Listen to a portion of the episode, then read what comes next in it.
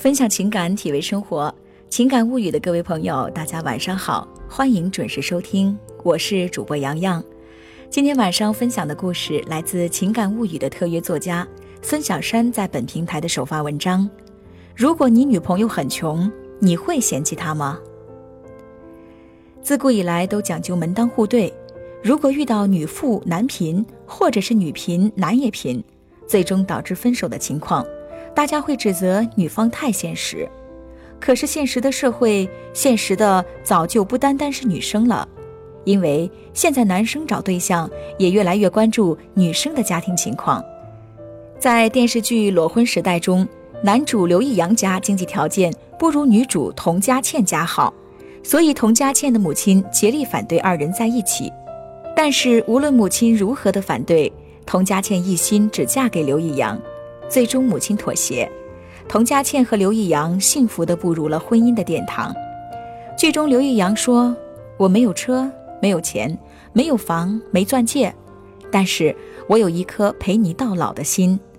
等你到老了，我依然背着你，我给你当拐杖；等你没牙了，我就嚼碎了喂给你。我一定等你死后我再死，要不把你一个人留在这个世界上。”没人照顾我，做鬼也不放心。童佳倩感动得泪流满面，幸福地说：“有你刘易阳的地方，就是我童佳倩的家。”她不在乎刘易阳的家庭条件，只在乎爱他的那颗心。可是，如果角色反转，一个女生要说：“我没钱、没房、没长相、没身材，没有好的工作，但是我有一颗陪你到老的心。”等你老了，我照顾你；等你没牙了，我嚼碎了喂给你。如果你死了，我就立马去陪你。我怕你一个人在那边太孤单了。请问，如果一个姑娘这样真诚地对你表白，你会被她感动，和她在一起吗？即使你的父母反对，你也会不顾一切地跟她在一起吗？在你心里，更在乎的是她的人，还是她的物质条件？如果两者不能同时具备，你更看重哪一个呢？以前大家都说女的现实，可是现在的社会，现实的同样是男生。有多少人介于门第，嫌弃自己的另一半太穷，而成了半路鸳鸯？可是你们刚开始在一起的时候，难道你不知道他很穷吗？既然有勇气开始，为什么没有勇气继续呢？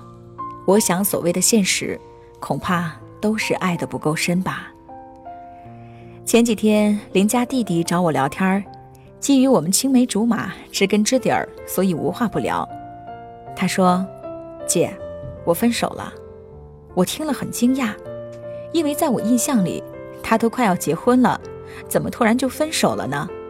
我问他：“怎么回事儿啊？”他说：“我妈还是不同意我跟他在一起，嫌他们家太穷。”我看着他，一脸郁闷地说：“阿姨三年前就不同意你们在一起，可你们不是也谈得好好的吗？还谈了那么久，现在都要谈婚论嫁了，你说她不同意，是不是你自己变心了呢？”他坚定地看着我说：“姐，我可没有出轨，就是他想结婚了，可是我觉得我们还小，我事业还不稳定，还要还房贷，我们结婚了，我拿什么养家？”他家一点忙也帮不上，没房没车，他还有个哥哥，他哥哥结婚了，可是，一家人还是挤在一起住。我妈天天跟我说这些，听得我也有点动摇了。我和女朋友坦白了这些，他就变得疑神疑鬼，总是查我手机，捕风捉影，所以我就提出了分手。我耐心地听他讲完，我说，我觉得肯定是你自己心里开始排斥他。在意他们家的情况，所以才会动摇。可是你又不是第一天才知道他家情况，而且你是和他结婚，又不是和他们家结婚，你指望他给你赔的嫁妆，让你少奋斗二十年啊？可是能让你少奋斗二十年的姑娘，人家也不一定爱你呀。他一脸愧疚和自责的低着头说：“姐，我就是个渣男，可是这就是现实呀。”我恶狠狠地说。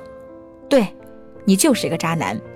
人家好好一姑娘跟你谈了三年，人家想结婚，说明人家是真想和你一起。你倒好，关键时刻提出了分手。要说你不喜欢人家吧，你们在一起的时候你对他也挺好的，分开了你也难过。要说你喜欢人家吧，你竟然因为嫌弃人家庭条件不如你家而犹豫要不要结婚，我真不知道要说你什么好了。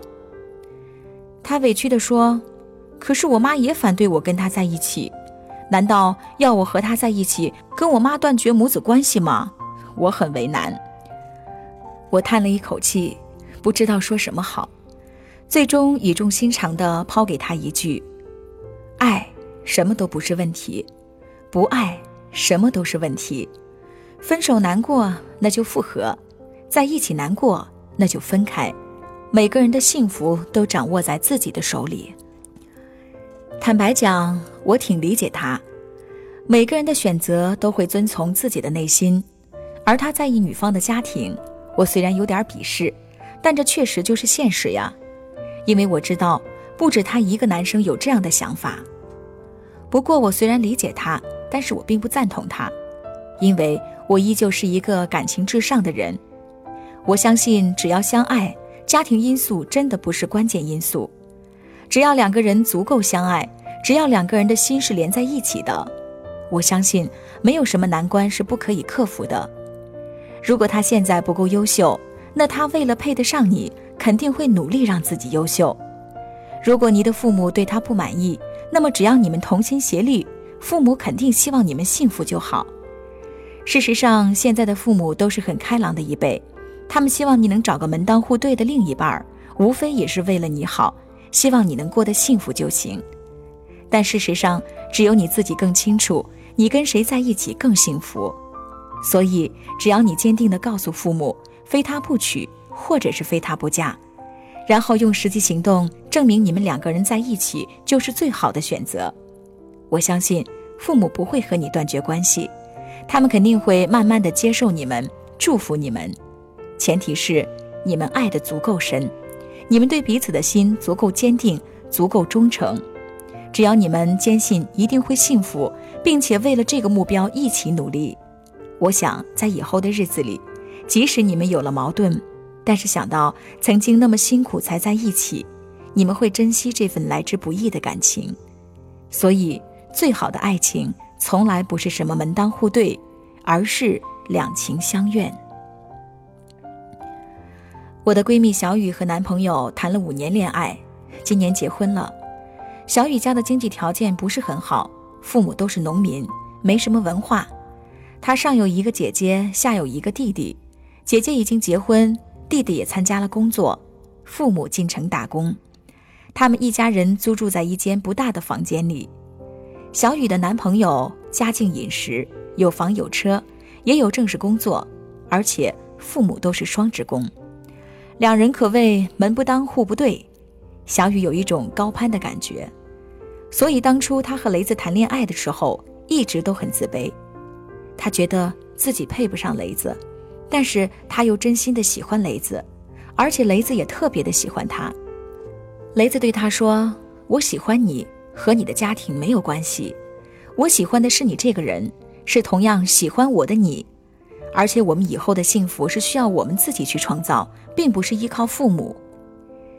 小雨特别感谢雷子对他的不嫌弃，不过他们刚在一起的时候也遭到了雷子父母的反对。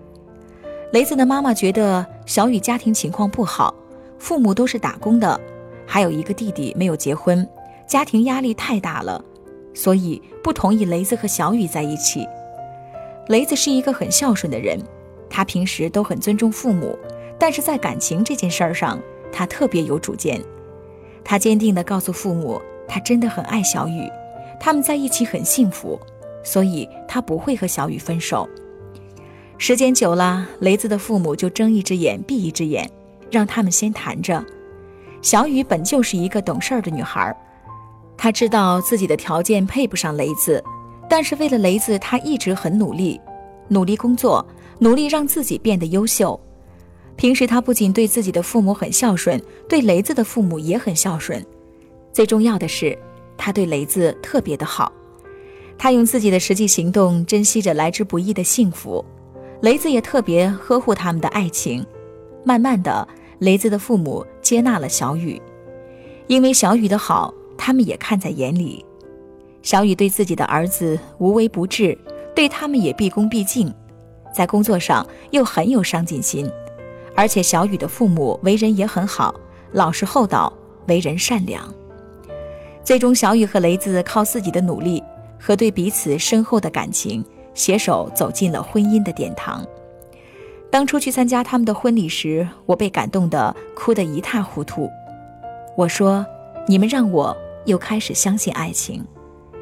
其实，在爱里，只要两颗心坚定地凝聚在一起，只要自卑的那一个不会因为自卑而退缩，而是想着如何让自己变得优秀，配得上对方。”条件较好的一方不嫌弃对方，一心只想和对方在一起，那么就没有什么能够阻挡两个想要靠拢的心。怕的就是两颗心都在退缩，或者有一方退缩的心，那这样不够深爱的两个人，确实也经不起生活中以后的风吹雨打，分手在所难免。据说一个人一生会遇到大约两千九百二十万人。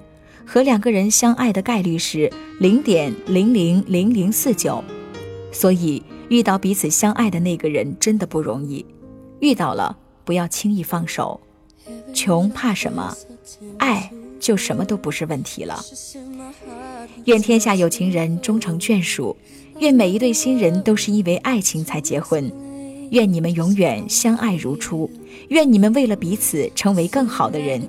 愿你们相处一生不猜疑，不嫌弃，不抛弃，不放弃，用生命爱着彼此，不离不弃。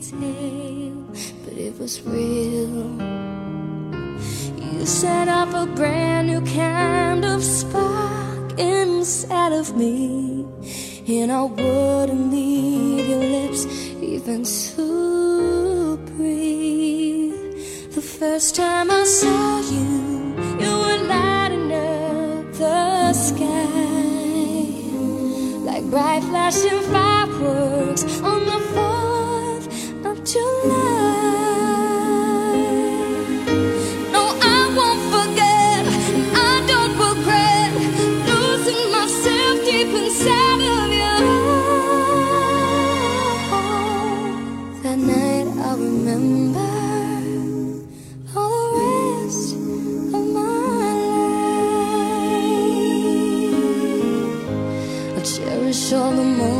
that we spent. I only wish it never had to end.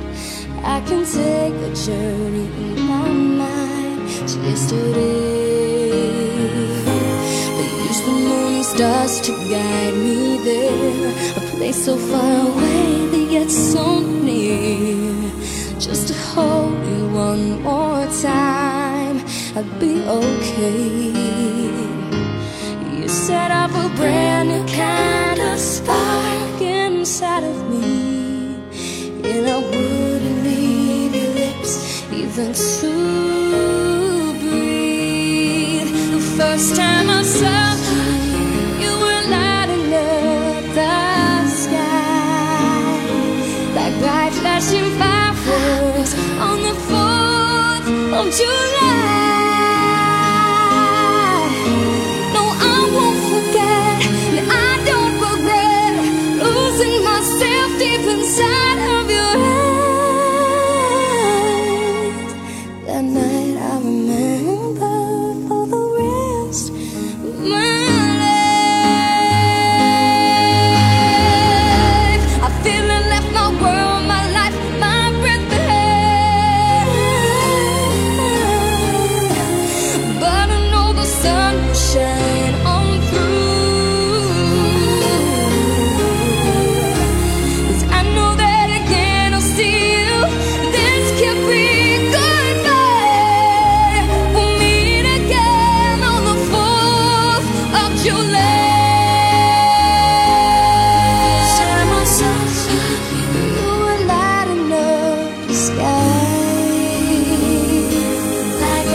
蒸发。